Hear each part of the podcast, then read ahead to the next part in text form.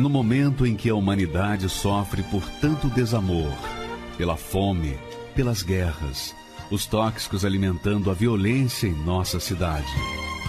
Esta emissora traz até você momentos de amor, paz e alegria, através de um programa feito com carinho para o seu coração.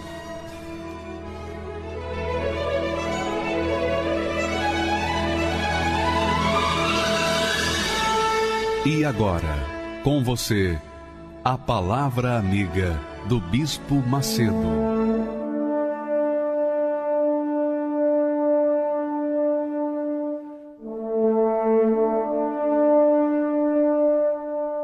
Olá, meus amigos. Deus abençoe todos vocês. Você sabia? Você sabia que o grande problema seu está na sua alma? A sua alma é a razão de você sofrer, sofrer depressão, sofrer com angústia, sofrer com insônia, sofrer de dores musculares, sofrer com qualquer tipo de problema, problemas de ordem material, de ordem sentimental. Muitas vezes a pessoa pensa que o coração sofre apenas porque é, perdeu um grande amor. Mas não é isso, não. Qualquer coisa, qualquer coisa que diz respeito à sua vida, quem sente a dor é a sua alma. É isso mesmo. Está com falta de dinheiro, a alma sente dor. Sabia? Você está com problema de saúde, a sua alma sente dor.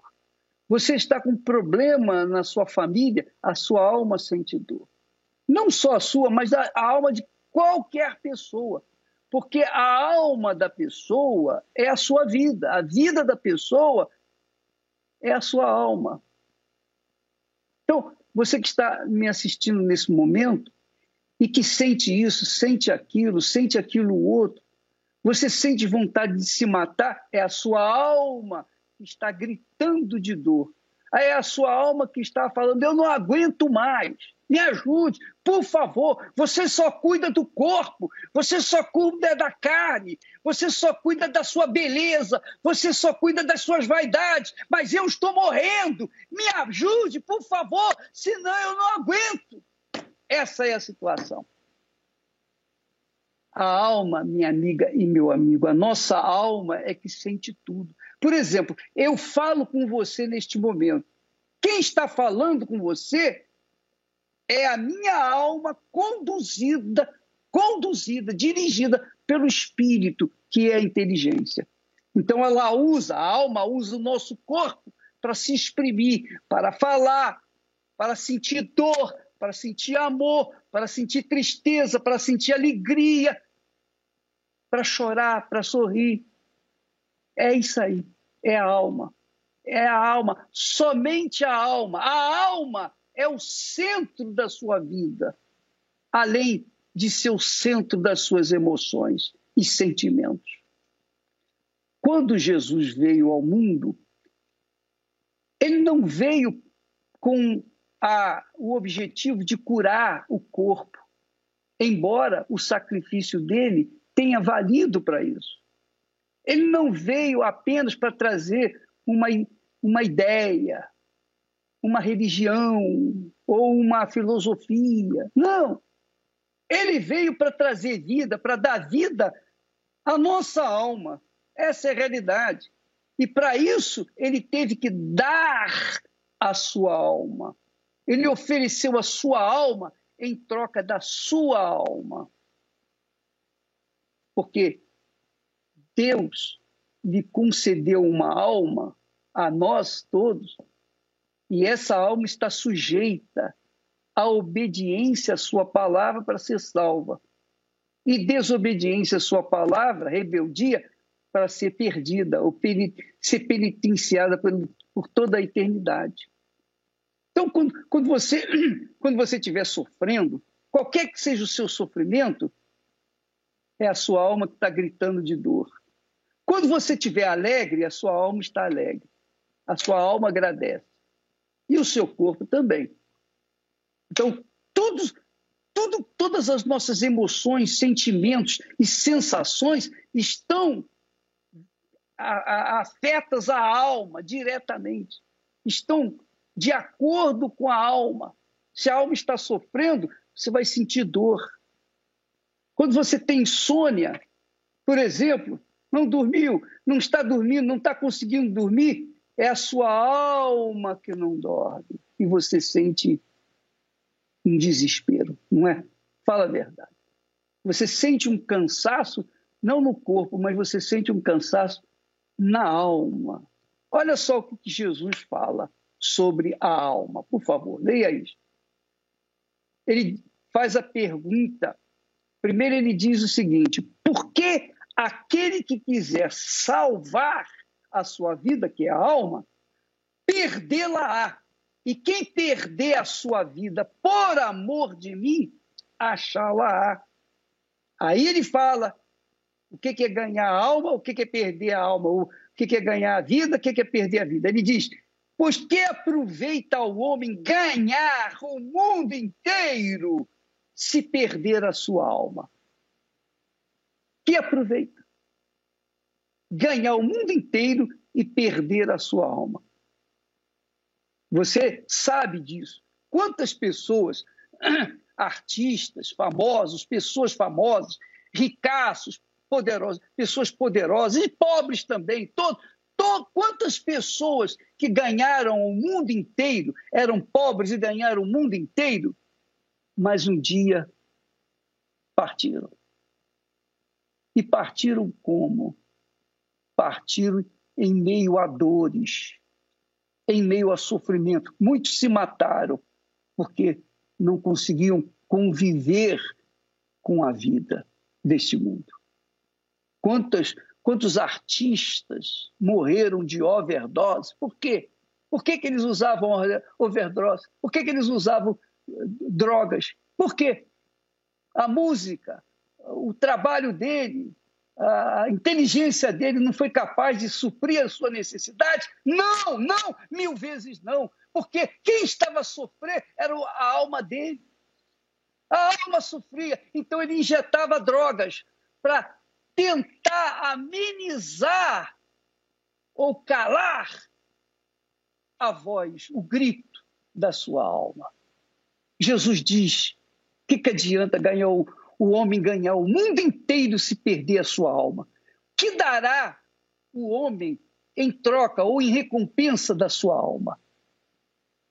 Quem pode salvar a sua própria alma? Ninguém. Ninguém. Você não pode salvar a sua alma. Você já fez de tudo. Você pode ter o dinheiro que você tiver. Você pode ter o poder que você tiver. Você pode ter a autoridade que você tiver. Você pode ser um rei, um príncipe, você pode ser um ditador, você pode ser um presidente, você pode ser o que você quiser ser. Porém, meu caro, a sua alma vai continuar gemendo. As drogas não vão resolver o problema. O álcool não vai resolver o problema. Nada vai resolver o problema. Dinheiro, ouro, joias, Viagens não vão resolver o problema. Para resolver o problema da alma, só quando ela é atendida, quando ela ouve a palavra de Deus. Quando você está sofrendo, quantas pessoas, você sabe disso, quantas pessoas, você já deve ter tido essa experiência, quantas pessoas que estavam no auge do sofrimento pegavam a Bíblia e liam lá o Salmo 91. E, se, e a alma sossegava, porque a palavra de Deus é a palavra da alma, para saciar a alma, é o alimento da alma. A palavra de Deus é que sacia a fome e a sede da alma. Se não houver a palavra de Deus, a alma vai gemer vai sofrer e vai morrer e vai para o inferno e ninguém pode fazer mais nada. Então aproveite hoje, agora, amiga e amigo. Pense nisso. Use a sua inteligência. Eu não estou falando de religião. Jesus não veio para trazer religião, Jesus veio trazer vida, para salvar almas. Salvando alma, ele está salvando vidas. E você está aí perdido, em meio à bebida, às drogas, você está enchendo a cara, você está entupindo o seu corpo com drogas, com álcool, com tudo que pode fazer para tentar amenizar esse, esse, essa situação catastrófica que você está vivendo aí neste momento. Abraça, minha amiga, meu amigo, a sua inteligência. Use, ouve a voz da inteligência. E leia a Bíblia. Porque quem é inteligente e sábio, sabe que só na palavra de Deus, só as Sagradas Escrituras, tem o remédio para curar a alma, tem o tranquilizante da alma, tem o sonorífero da alma, tem o que a alma está precisando, buscando e sedenta. Basta você ler a Bíblia. Mesmo que você não entenda, vai lendo. Porque, dentre muitas palavras que você lê, uma delas vai ser o Espírito de Deus que vai chegar até a sua inteligência, a sua capacidade de raciocínio. Aí você vai entender. Eu queria que você prestasse atenção. Hoje, Alma é alma, você sabe. A alma não, não tem alma de velho, de novo, de moço, de jovem, de rapaz intelectual, inteligente, cientista. Nada disso. A alma é alma. Seja você branco, negro, feio, bonito, seja tenha você sabedoria ou não, todos nós temos uma alma e todos nós temos um espírito que é a nossa razão, nosso a nossa inteligência, o nosso intelecto, para pensar, para raciocinar. E então, de acordo com a, o raciocínio, o pensamento de Deus, a pessoa então vem ouvir a sua voz, a palavra de Deus, e dá à sua alma o que ela precisa e merece. E o corpo, o corpo agradece. Então, nós vamos assistir agora o testemunho de uma jovem, é estudante de psicologia, a Maria Fernanda. Jovem, jovem, jovem. 20 anos. Criança. Eu, eu, eu posso dizer criança, mas uma criança vivida, sofrida, gemida, uma criança que chega ao ponto de dizer: eu queria a morte, eu queria estar dentro de um caixão. A história dela é muito forte, mesmo sendo uma criança. Vamos assisti-la. Eu tinha crise de ansiedade. Eu chegava a tremer muito. Eu ficava muito nervosa, muito ansiosa. E crises de choro também. Eu chorava muito. Era uma pessoa realmente vazia. Tanto que eu lembro que a psicóloga, eu pequena, a psicóloga perguntou: O que é que você quer ser quando crescer? Esperando que eu tivesse uma expectativa. Mas eu falei: Quando eu crescer, eu quero estar num caixão morta.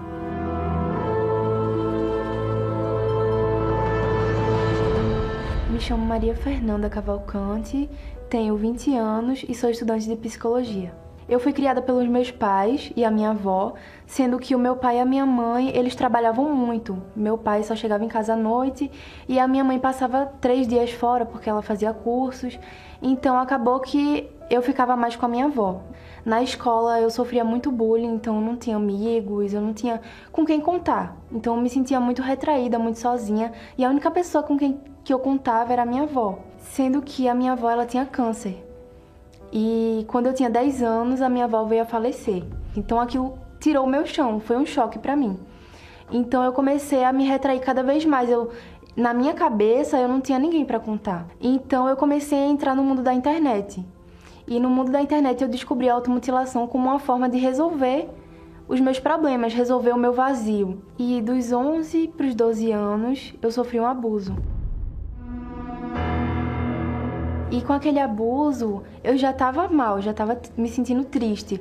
Mas aquilo fez eu me sentir totalmente desvalorizada, fez eu me sentir um lixo e tirou a minha inocência. Então eu fui piorando, então foi de alguns cortes para vários cortes. Então só ia aumentando a depressão, a minha dor. Então eu já não dormia mais. Descobriram, né, esse problema da automutilação e me levaram para psicóloga. Então eu comecei a terapia, indo uma vez na semana, sendo que a minha demanda foi cada vez ficando mais alta. Então eu cheguei aí duas vezes na semana, depois fui encaminhada para psiquiatra. A psiquiatra passou vários remédios e com o tempo realmente até a dosagem do remédio ia aumentando. Então tinha crise de ansiedade, eu chegava a tremer muito, eu ficava muito nervosa, muito ansiosa. E crises de choro também, eu chorava muito. Era uma pessoa realmente vazia. Então tinha remédio para depressão, tomava Rivotril para as crises de ansiedade, é, era o remédio de controle e o de dormir. Então eu vivia dopada de remédio. E isso eu tinha 12 anos. Com o tempo, assim, realmente só foi piorando e a psiquiatra chegou a passar exames para ver se era algo físico, algo neurológico e também chegou a passar testes psicológicos para mim então eu paguei bem caro nesses testes, minha família se esforçava muito, mas nada resolvia. Absolutamente nada resolvia, nada dos tratamentos, terapia ou psiquiatra ou os remédios. Eu fiz os tratamentos por seis anos da minha vida e isso ficava na minha mente o tempo todo que se eu morresse aquela dor ia acabar, que se eu me matasse ali eu ia ter paz de alguma forma, porque era tudo que eu queria. Eu só queria um pouquinho de paz.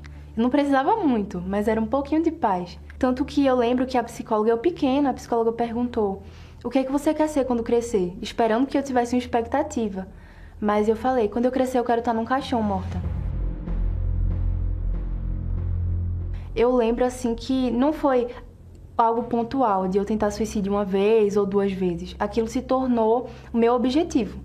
Então eu tentava de tudo tentava de tudo por causa desses pensamentos que martelavam na minha mente, dizendo que eu não era suficiente, na escola eu não era suficiente, em casa eu não era suficiente, que eu não tinha jeito. Eu lembro que a minha escola chegou a notificar a minha família e chegaram a fazer um documento para minha mãe assinar de que deveriam estar perto de mim porque tinha tentativas de suicídio recorrente, inclusive dentro da escola levava lâmina, às vezes faca, inclusive, me trancava no banheiro para tomar remédio. Toda essa minha situação afetava muito os meus pais. Eles não sabiam realmente o que fazer porque eles estavam ali à disposição para me ajudar. Eles, eles queriam me ajudar, eles queriam alguma forma de me ajudar, mas eles não conseguiam.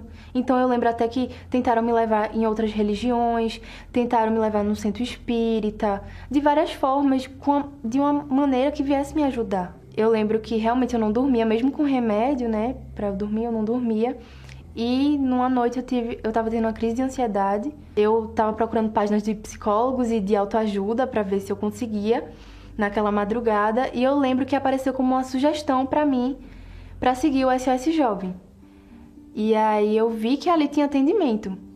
Então eu entrei no atendimento, conversei com uma voluntária e assim, foi muito interessante porque pela primeira vez na minha vida eu ouvi que tinha jeito para mim.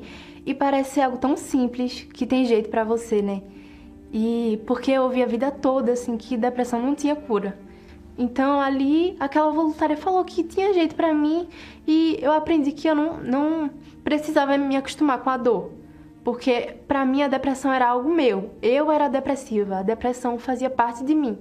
Mas eu descobri que não, que aquilo não precisava fazer parte de mim, que eu não era aquilo, que eu poderia ser muito melhor. Eu não sabia que era da igreja, mas ela foi conversando comigo, a voluntária foi conversando comigo, e depois de eu saber que ela tinha me entendido, me compreendido, foi que ela fez o convite para eu chegar até a igreja universal. Comecei a participar das reuniões e com o tempo fui aprendendo sobre essa fé. No começo eu tinha muita dificuldade assim de aceitar, até porque eu cresci em uma família católica. Primeiro eu fui deixando as minhas concepções, os meus achismos, porque eu cheguei ali com achismo. Inclusive por causa do abuso, eu pensava que eu gostava de meninas. Então foi difícil para mim, mas eu, eu tive que largar aquele achismo eu tive que largar o achismo de que eu não era suficiente, daqueles pensamentos que martelavam na minha cabeça. Então, eu fui aprendendo a combater esses pensamentos com a fé, né? Através da palavra de Deus. E uma palavra me chamou muita atenção, que foi a palavra que o Senhor Jesus falou, que aquele que crê nele, rios de água viva sairiam do seu ventre. Então, eu agarrei com todas as forças aquela palavra, porque eu não tinha essa fonte dentro de mim. Eu só tinha tristeza, eu era uma fonte de trevas. Mas eu agarrei aquela palavra e me empenhei para ter aquela fonte dentro de mim. Eu decidi largar amizades, algumas amizades que eu tinha pela internet. Eu decidi largar esse mundo, né? Largar o mundo, porque o mundo estava dentro de mim, as ideias do mundo estavam dentro de mim. Então eu tive que aprender a sacrificar isso. Então eu fui fazendo isso na prática, tirando aquilo que me fazia mal, aquilo que ia me afastar dessa fonte, né? Ia me afastar de Deus. Aí eu tomei a decisão de me batizar nas águas, de me entregar de fato e de verdade para o Senhor Jesus. E eu já tinha inclusive me batizado nas águas antes, mas não foi algo real. Eu tinha ido por uma religiosidade.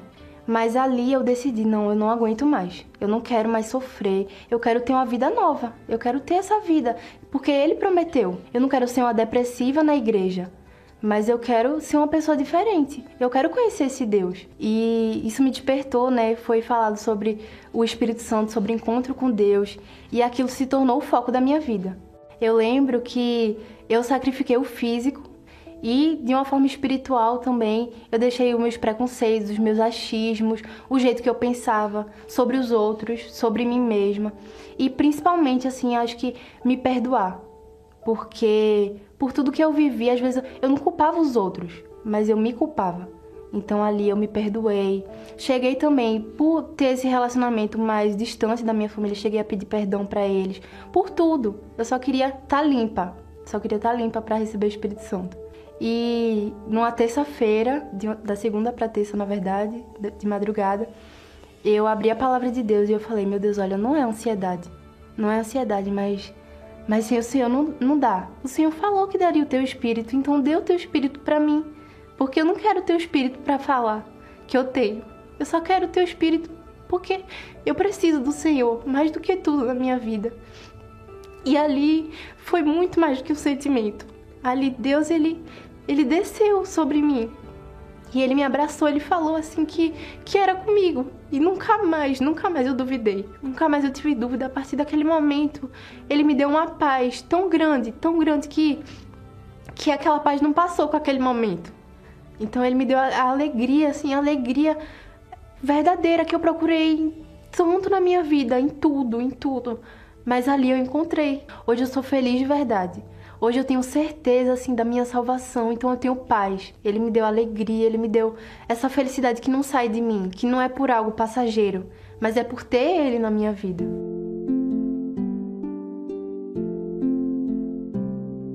Então depois eu vi, vi que não havia necessidade de fazer o tratamento, até porque eu era aquela fonte, eu tinha alegria dentro de mim, então não precisava mais. A psicóloga ficou impressionada. Ela não sabia nem explicar assim o que tinha acontecido, porque de uma pessoa que entrava ali para falar o quanto queria morrer, o quanto era triste, eu entrei ali para falar de Jesus, o que ele fez na minha vida.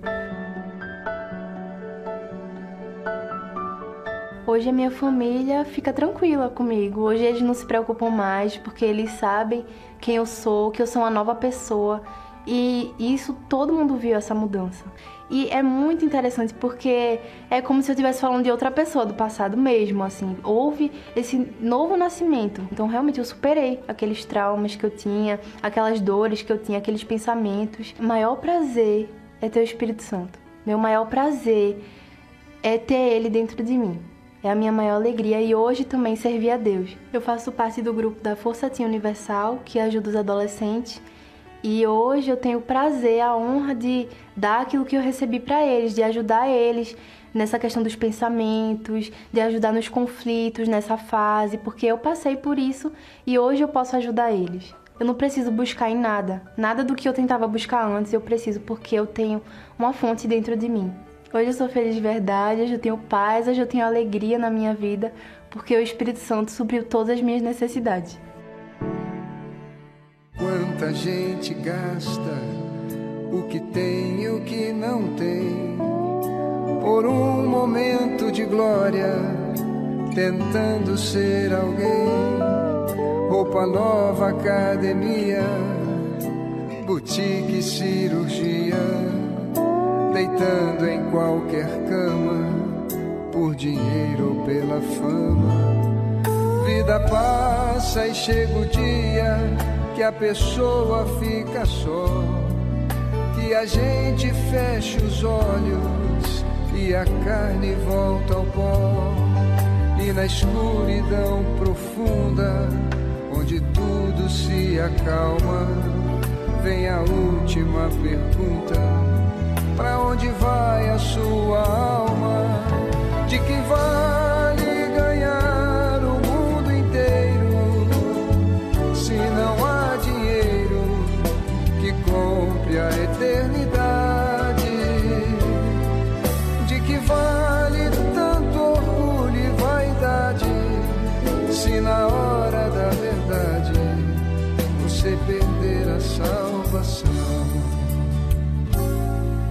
E a pergunta permanece e você tem que responder para onde vai a sua alma? Para onde vai você? De que vale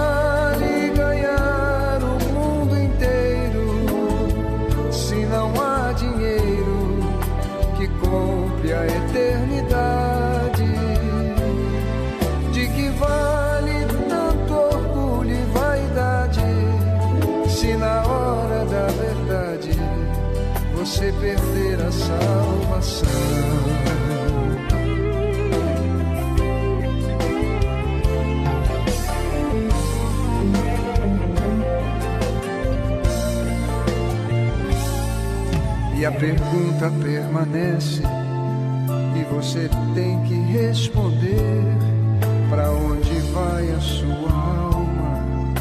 Para onde vai você?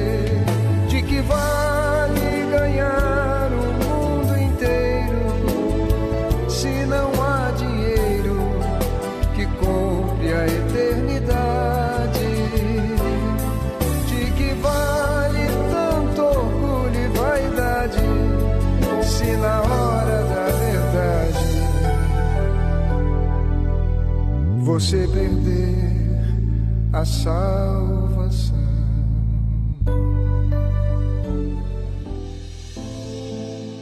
Há tantas coisas valiosas nesta vida, não é mesmo? E dependendo do que seja, só de olhar ou ouvir falar, impossível não notar o valor existente ali. Todo ser humano tem uma riqueza valiosíssima. Sim, isso mesmo. Seja você quem for, você é possuidor de algo de grande valor. A sua alma tem muito valor.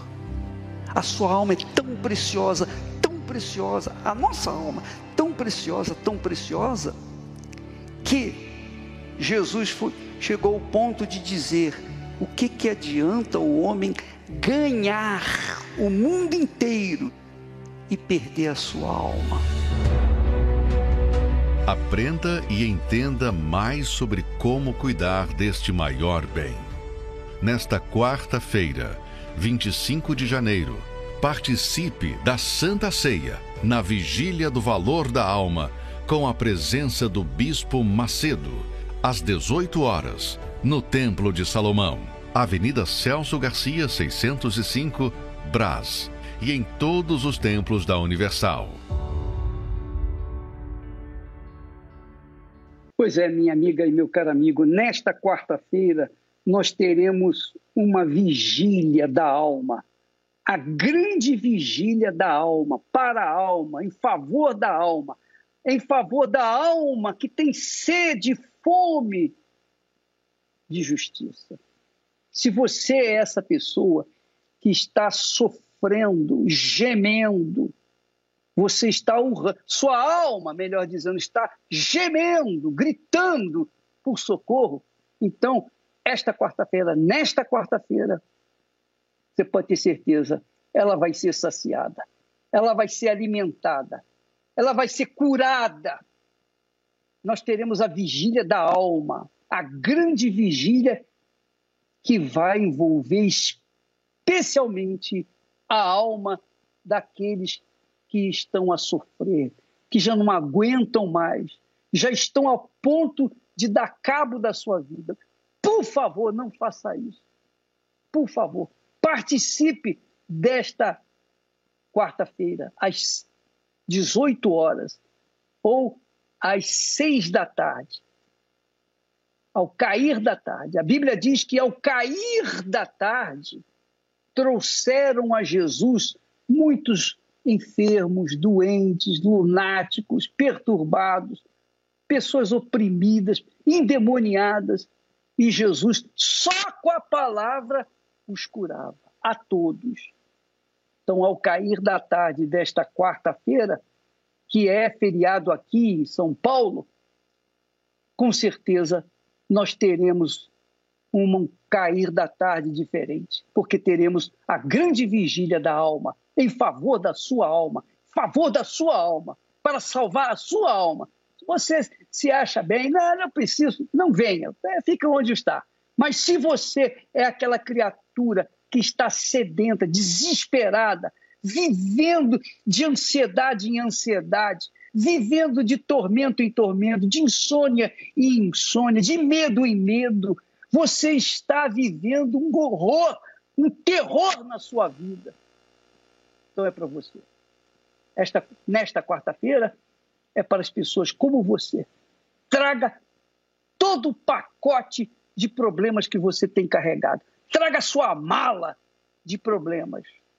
E vamos resolver esse problema com aquele que é o doador da vida, de uma vida nova nesta quarta-feira, ao cair da tarde, às seis da tarde, a grande vigília da alma. Vamos seguindo o programa, vamos ouvir agora o testemunho da Thaís Fonseca. Ela, uma pessoa inteligente, mas quando a pessoa chega a um momento de sofrimento da alma, a inteligência não resolve. É ou não é? Fala para mim. Diga a verdade. Diga a verdade. Você está aí, neste momento, nos assistindo. Você insiste em me assistir, não sei porquê. Eu creio, eu creio, acredito que seja Deus falando com você ou levando você a isso. Mas por quê? Porque você está sofrendo. Embora você seja muito inteligente, mas você não descobriu onde está o seu problema. O seu problema é a sua alma, minha amiga, meu caro amigo. Então, vamos resolver esse problema nesta quarta-feira, às seis da tarde. Vamos assistir, então, o testemunho da Thaís, por favor. Meu nome é Thaís Fonseca, tenho 35 anos, sou analista contábil. Meu preconceito com a Igreja Universal começou quando ocorreu a prisão do bispo e foi noticiado por uma determinada emissora né? É, meus pais assistindo, eu era muito pequena, mas meus pais assistindo, eles ficaram muito revoltados e eles sempre falavam a respeito com muito ódio, com muito preconceito. Então eu fui crescendo, é, nutrindo também essa raiva, esse preconceito, esse, esse maus olhos com relação à, à Igreja Universal.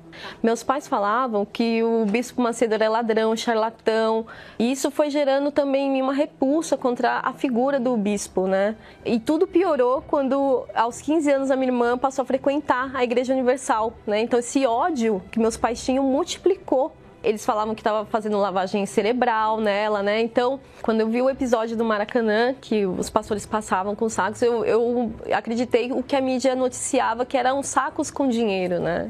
A figura do Bispo Macedo, para mim, é, eu não consegui nem, nem ouvir a voz dele, porque a voz dele já me causava repulsa, né? E eu, eu tinha ele como uma, o maior ladrão né, depois de um determinado político, era ele, né, o segundo maior ladrão do Brasil, né, é, eu achava que ele tinha muita lábia, né, então assim, todos os predicados negativos eu atribuía a ele, né, e eu fazia questão, né, depois eu, eu com 18 anos eu passei a frequentar outras denominações, né, e aí eu só reforcei esse, essa minha opinião, porque eu achava que eu estava certa na, na minha denominação, eu achava que eu era muito entendida da palavra, eu achava que eu tinha muita fé, então quando eu ia ensinar para as pessoas, eu usava referência negativa, né? Olha, não faça como as outras igrejas, é, a Igreja Universal, que é, explora os pobres, coleta dízimos e ofertas. Então, eu não posso falar que eu só fui vítima da, da fake news, eu fui uma propagadora também da fake news. Eu zapeava a TV e caía nos canais da, da igreja, eu escarnecia dos pastores, da forma como eles se comunicavam, né? Eu achava que era artificial, então eu achava que era tudo muito ensaiadinho, que eles é, copiavam a forma que o bispo falava. Então eu mesma é, fazia essas chacotas, né, com a com relação à programação da igreja, né? É, eu, eu, fazia chacota quando falava, ah, eu sou universal. Para mim, na faculdade, nos lugares assim, eu falava, ah, eu sou universal, de forma de deboche mesmo, né? Então, mesmo sendo cristã, né? Que eu achava que eu era cristã, né? Eu achava que eu era correta, né? No, nos meus caminhos, né? Eu sempre reforçava isso. Isso, isso sempre estava no, no, meu hall de, de piadinhas, de, de chacota, né? Bom, enquanto eu estava falando mal, debochando da igreja, é, eu tava, minha vida estava totalmente vazia, eu não conseguia vencer as lutas do dia a dia, eu não conseguia raciocinar, né? Eu lia a palavra, né? Porque era um, um costume, o um rito, né? Da própria, das próprias denominações, mas eu não conseguia absorver no meu raciocínio, né? Eu ia para a igreja, eu chorava, eu é, me emocionava, na, eu achava que era a presença do Espírito Santo, eu achava que eu tinha o Espírito Santo, né? E na verdade eu não tinha. É, depois que eu me desviei, porque eu, eu, tive esse período nessa denominação, que eu passei três anos, depois eu me desviei, fui pro mundão, aí que as coisas pioraram muito, porque o vazio só aumentou, uma depressão profunda, crise de ansiedade. E eu não via assim sentido, eu pedia a morte. Eu conhecendo a palavra, eu não tinha coragem de me suicidar, mas eu pedia a morte. Eu pedi, desejava um câncer. Eu era tóxica, minhas palavras eram negativas, né? É, e, e, e para extravasar essa esse vazio que eu tinha, eu usava como artifício depreciar meu marido, porque eu tinha uma, eu tinha uma um vazio e uma frustração tão grande dentro de mim que eu sentia que aliviava, mas era uma falsa impressão, né? Quando eu extravasava e humilhava ele. Eu procurava briga. Ele era uma pessoa sisuda, ele era uma pessoa é, tranquila, assim, né? Não queria conflitos, mas eu queria lá provocar. Então, foram 14 anos que eu fui cada, em cada momento achando que era um problema em alguma área. Então eu falei, não, agora é minha vida profissional que não está do jeito que eu quero, né? Eu preciso chegar em determinada posição. Agora é o casamento que não está do jeito que eu quero. Então foram essas coisas que foram tentando maquiar, né? Eu fui tentando colocar, na verdade, nessas coisas justificar a minha falta da presença de fato de Deus, não na emoção, mas dentro de mim.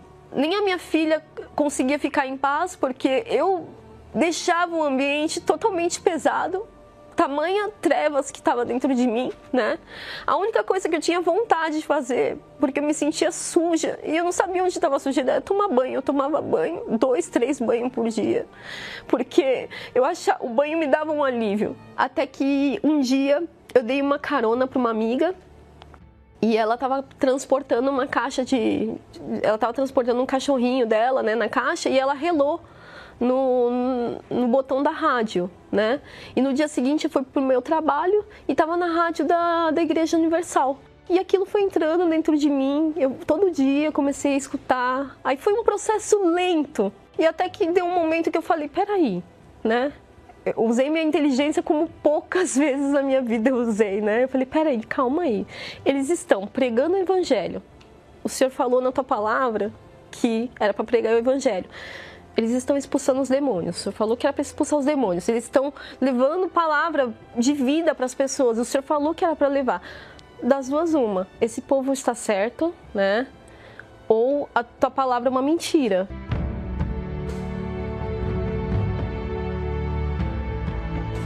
O primeiro culto que eu vim, eu vim no Templo de Salomão.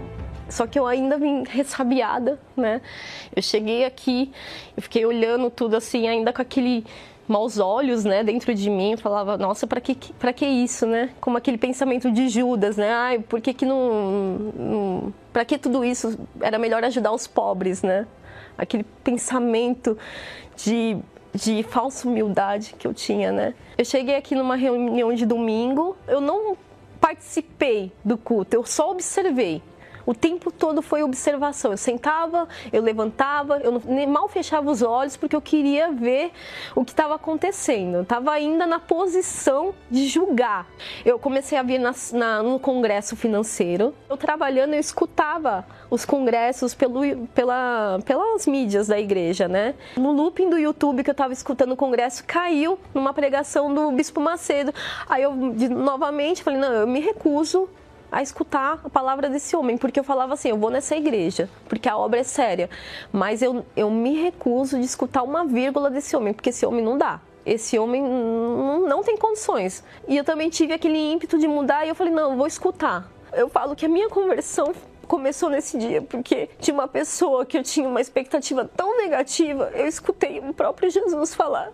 E aí eu vi a miserável que eu era. Foi nesse dia que eu falei, Deus, eu não, eu não valho nada, né?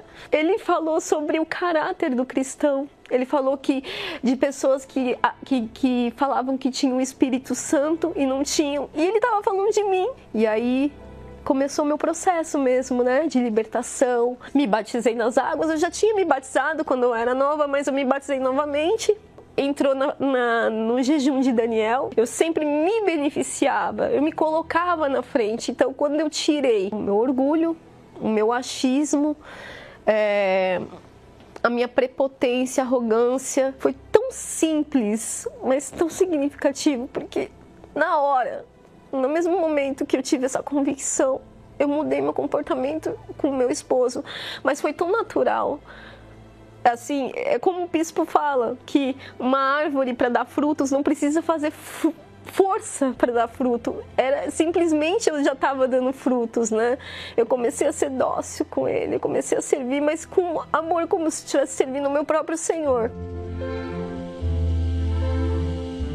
Bom, para quem falava mal da igreja, hoje eu faço parte do, do EVG, que é o grupo de, de evangelização da Igreja Universal. Então, juntamente com o grupo, a gente faz a evangelização das pessoas, a gente vai nas comunidades, assim, então é, é realmente muito gratificante. Eu que usei a minha boca para defamar, né?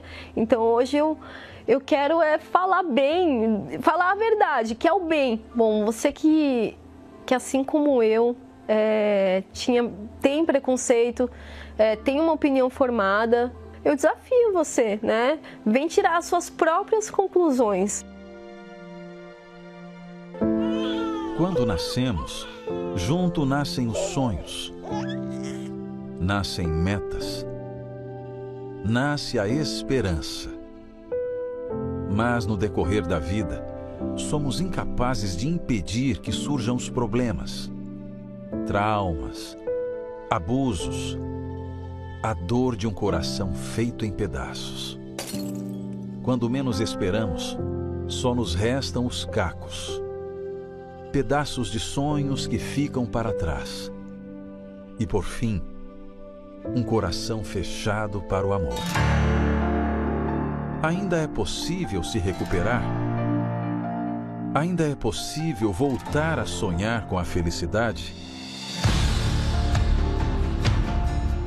Em 2023, a chance para recomeçar. Curso Reconstrução do Eu a série de palestras especiais para quem deseja se livrar das dores do passado e criar uma base certa para ser feliz na vida amorosa. Nesta quinta, na Terapia do Amor, às 20 horas, no Templo de Salomão. Avenida Celso Garcia, 605, Brás.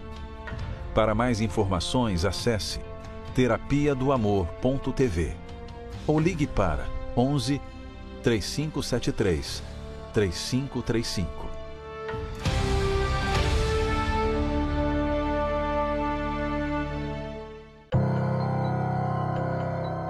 A primeira carreira que eu cheirei de, de cocaína me deu uma sensação de, de, de uma falsa paz, uma falsa alegria.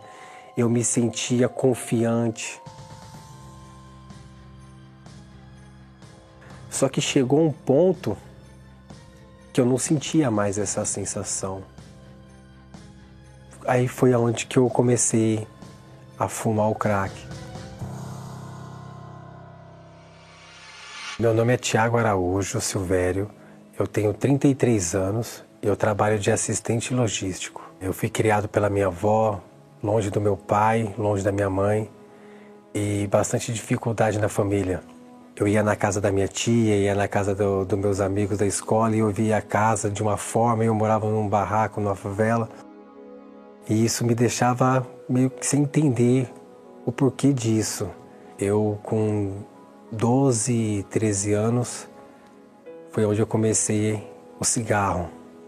Aí, junto disso, já veio a bebida e até a droga, até eu chegar na, na maconha, que foi aonde tudo começou, onde foi a, abriu a porta para o mundo das drogas na minha vida. A primeira carreira que eu cheirei de, de cocaína, eu me senti tão preenchido naquele momento, me deu uma sensação de, de, de uma falsa paz, uma falsa alegria. Eu me sentia confiante. Só que chegou um ponto que eu não sentia mais essa sensação. Chegou o ponto de eu cheirar 10 pinos de cocaína e eu não ter essa sensação que foi da primeira carreira que eu cheirei. Aí foi aonde que eu comecei a fumar o crack. Tudo que eu tinha, todo o dinheiro que eu era para bebida, droga, balada, gastava todo o meu pagamento no final de semana. Aí faltava no serviço e emendava o final de semana, ficava três, quatro dias acordado. Eu já tive princípio de overdose eu trancado em casa sozinho, consumindo cocaína. Depois que passava o efeito da droga, era uma sensação de desprezo total. Eu me sentia um lixo. Eu achava que para mim sair dessa situação era morrendo. O único jeito de eu sair dessa vida era eu me matar. Eu peguei uma gilete e falei: e se eu passar agora no corpo, no pulso. E aquela voz na minha cabeça, faz. Eu me cortava, eu começava a, a dar risada. E aquela sensação da primeira vez que eu usei, eu senti quando eu cortei o braço. Constantemente eu tinha desejo de suicídio. E foi aonde que eu conheci a minha esposa. E eu peguei, me lancei de cabeça no relacionamento. Ela engravidou e aí a gente foi morar junto. Eu comecei a usar bem mais ao ponto de eu chegar em casa e ela falar acabou o leite. Acabou a fralda. E eu com dois pinos de cocaína, três pinos de cocaína no bolso. e eu falar para ela assim: o que, que você quer que eu faça? Você sabe que eu não tenho dinheiro. Eu quebrava tudo dentro de casa, tacava o prato de comida que ela fazia na parede, ao ponto de eu quebrar todos os móveis da casa, guarda-roupa, armário, porta. E a minha esposa, ela frequentava a Igreja Universal quando ela era nova. Aí foi aonde que ela falou para mim assim: só tem um jeito para você se libertar. É na reunião de sexta-feira na Igreja Universal. Eu com a vida toda destruída, eu falei para ela assim: eu vou pro inferno, mas eu não piso nessa igreja. Porque eu ouvia o que era falado sobre a Igreja Universal, do Bispo Macedo, que era uma seita, que era isso, que eram tudo ladrão, e eu mesmo falava. Sem conhecer o Bispo Macedo, eu falava que ele era ladrão, que ele era safado, enganador. E eu resisti durante um tempo. Aí ela falou para mim assim: Vamos lá, se não acontecer nada, a gente nunca mais volta lá e eu nunca mais falo da Igreja Universal para você. E aí foi aí que eu aceitei o convite e fui até a Igreja Universal.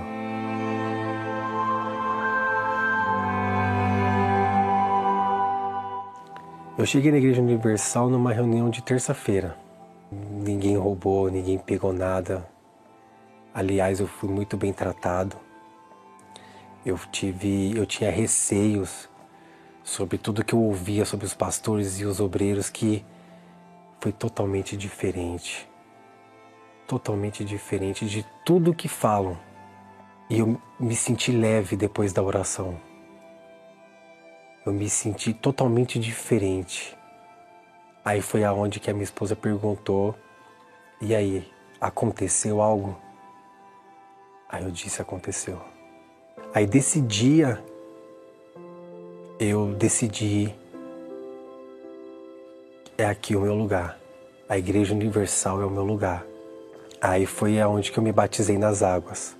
Eu virei pro pastor e falei assim, pastor, da mesma forma que vocês me ajudaram, eu quero ajudar outras pessoas. Eu quero falar de tudo o que acontece aqui dentro não é aquilo que as pessoas dizem lá fora. E aí foi que ele falou para mim que eu precisava do Espírito Santo. Eu fiz dele o meu maior tesouro, aquele aquela maior recompensa que a gente pode esperar era o Espírito Santo. Então eu fui com toda a força, com tudo que eu tinha para buscar. Todos os dias era leitura na Bíblia, era eu chegava em casa do trabalho, eu colocava o celular lá no YouTube, no Bispo Macedo, no Bispo Renato. Eu lia os livros, eu lia os livros da igreja, nos passos de Jesus, eu li bastante. O pastor falou: "Esse aqui é o livro que vai abrir a sua mente e vai te dar o entendimento do o que é o Espírito Santo e, e, e o como, e como fazer para conquistar. Fazia propósito, fazia jejum, então eu fui para a igreja nesse dia, numa, numa reunião de quarta-feira. E eu comecei a falar com Deus. Eu comecei a falar com Deus. Eu falei para ele assim, meu Deus, tudo que eu já passei na minha vida, tudo que eu sofri, eu quero pôr um ponto final nisso. Eu quero ter uma nova história, eu quero ter um, uma nova vida. E para eu ter essa vida, eu preciso do Senhor. Aí ali eu ali eu fui abraçado. Eu fui preenchido totalmente. Foi um alívio. Eu nunca tinha experimentado algo parecido na vida. Deus me deu a certeza de que a minha vida ela ia mudar. Hoje, a família que me desprezava, hoje ela fala: Que dia que você vai passar aqui em casa? Que dia que você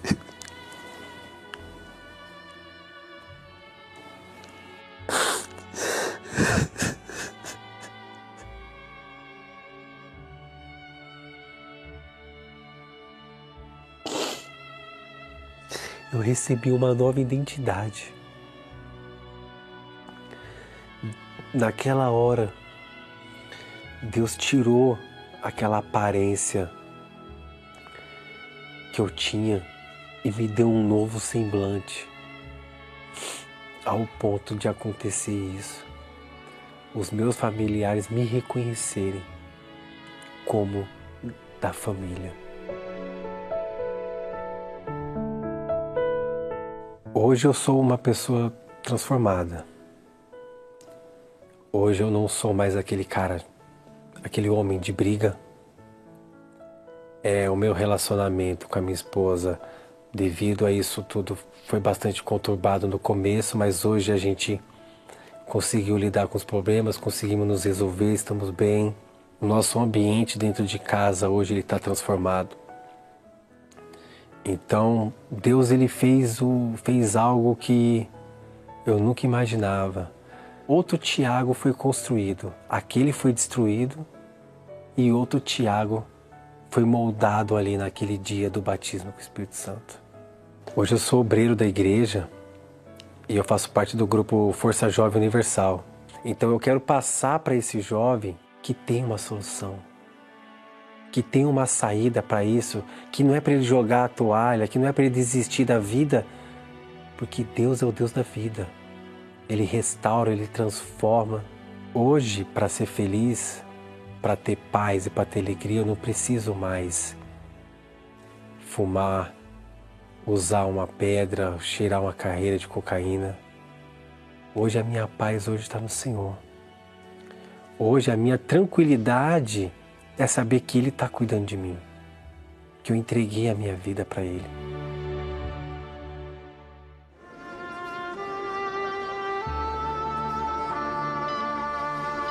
Não importa onde você esteja neste momento, Deus está pronto para responder a sua súplica. Aproxime-se de seu aparelho receptor. Pela fé vamos entrar diante do trono do Altíssimo. É momento de oração.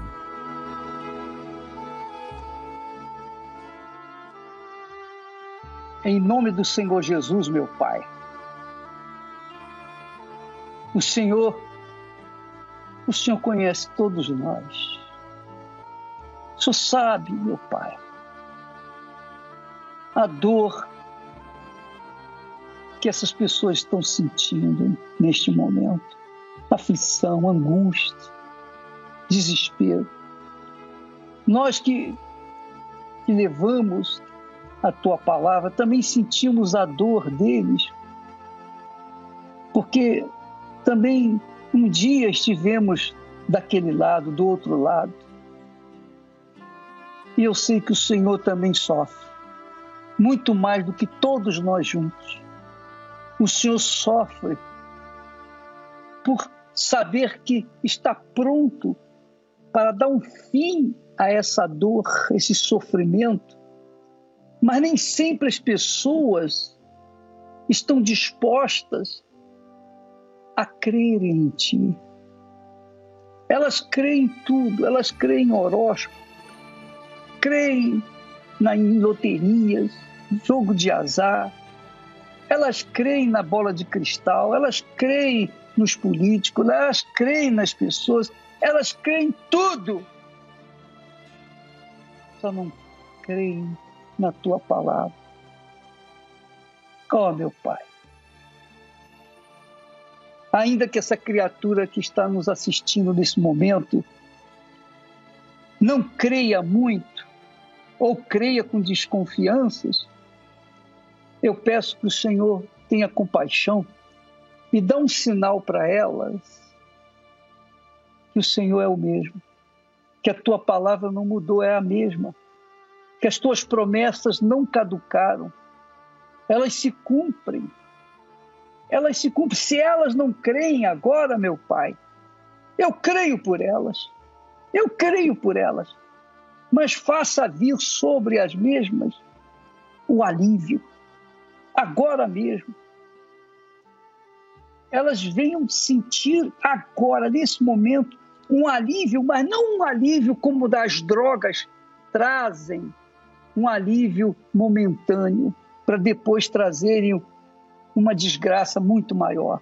Não, eu quero que o Senhor as faça sentir agora, na alma, o poder da tua palavra, o poder da tua voz, o poder daquilo que o Senhor já fez por ela na cruz. Venha nesse momento remover essa desgraçada dor da alma que essa criatura tem.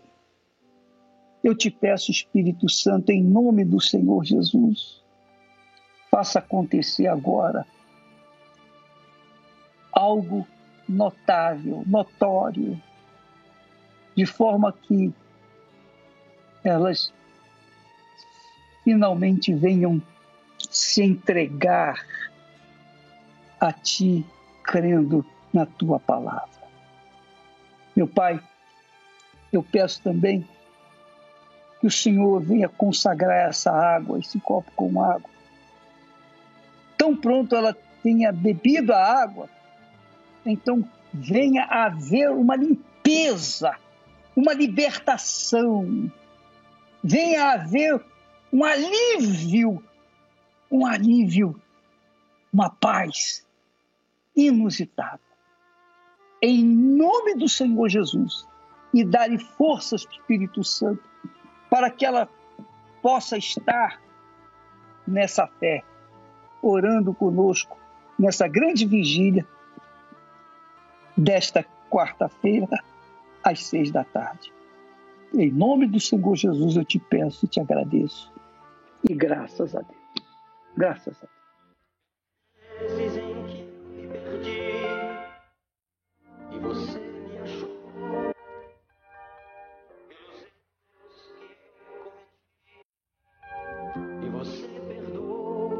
Graças a Deus, minha amiga e meu caro amigo.